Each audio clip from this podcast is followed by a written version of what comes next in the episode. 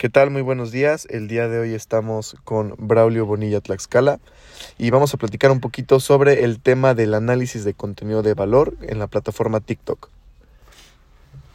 ¿Qué tal Julio? ¿Cómo estás? Muy buenos días. ¿Qué tal, Bravo? Buenos días. Primero que nada, te quiero agradecer mucho por este espacio para poder compartirnos un poco sobre tu experiencia. No, gracias a ti por la entrevista.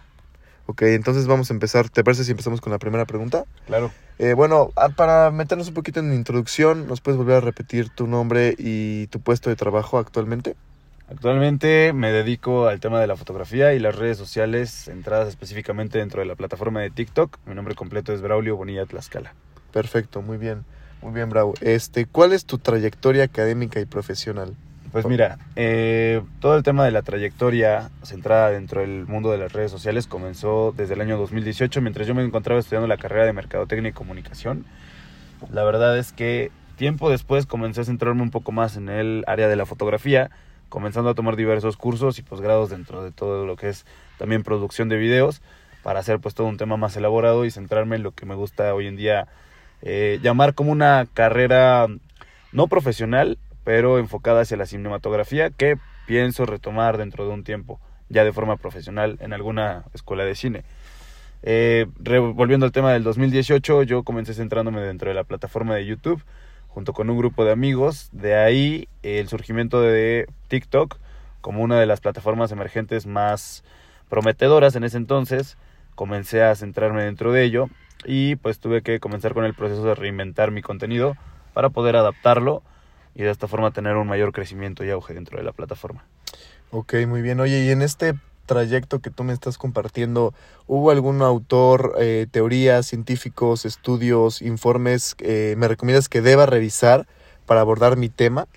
Pues mira, en mi experiencia como mercadólogo y comunicólogo, porque esa se supone que es mi carrera, eh, egresado del Tecnológico de Monterrey, pues sí comencé a tomar bases, centrado en lo que eran mis aprendizajes dentro del aula, basados en el analytic, en el data analytic, en, la, el análisis de datos.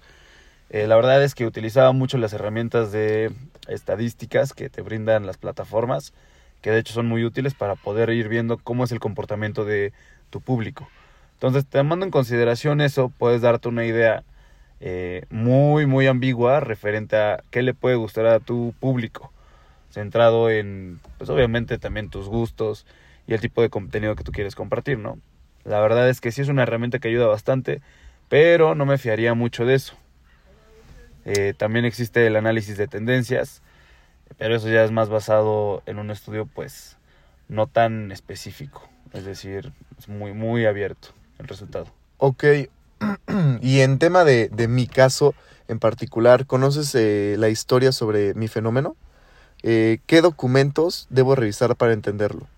Pues mira, eh, conozco, conozco lo que es tu trabajo, a qué te has centrado y cómo te has dedicado en ello durante algunos años. La verdad es que eh, yo te recomendaría que tomaras la decisión de centrarte un poquito más en los resultados que tienes, como por ejemplo son las vistas, las estadísticas que te brindan las plataformas como YouTube o TikTok poder analizarlo. Pero también eh, te recomiendo que tomes algún asesoramiento o curso por parte de algún TikToker o persona más eh, adentrada dentro del tema de redes sociales que pueda decirte cuál es el enfoque que debes de tomar dependiendo del nicho al que tú te estás centrando, porque tu contenido es muy diferente al que yo realizo. Entonces, obviamente, tus tres bases, que es el contenido de valor, contenido eh, viral y el contenido de conexión, pues es muy distinto al que yo puedo generar.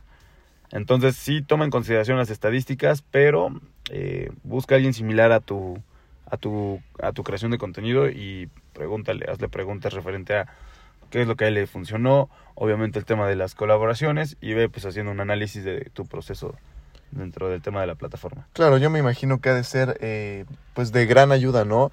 Eh, acercarme con personas que tengan un poquito más de conocimiento, aunque el contenido sea diferente, ¿no? Sí, puedes este, también diversificar tu contenido, no solo quedarte en algo, pero siempre es bueno concentrarte en un nicho porque pues también existe la frase que dice que el que mucho abarca poco aprieta. Ok, perfecto, pues muchísimas gracias. Y nada más vamos con la última preguntita. ¿Conoces algún trabajo análogo del tema? Sí, básicamente, como te había comentado al principio, tengo varios compañeros eh, que se sumaron al tema de redes porque juntos trabajamos en el proyecto de YouTube.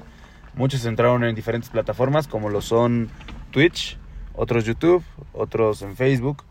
Y la verdad es que cada plataforma tiene una forma distinta de compartir o generar contenido. Es decir, no puedes compartir lo mismo que haces en TikTok que en YouTube. Tienes que aprender a adaptarlo a tu plataforma y a tu nicho. Inclusive si traes contenido de otro país, lo tienes que saber adaptar a tu a tu localidad. Sí, y a la plataforma también. Exactamente. Ok, perfecto. Pues muchísimas gracias, Bravo. Te quiero agradecer mucho. De verdad es de gran ayuda tu información. Y de verdad, muchas, muchas gracias. No, de nada a ti, Julio. Buena tarde.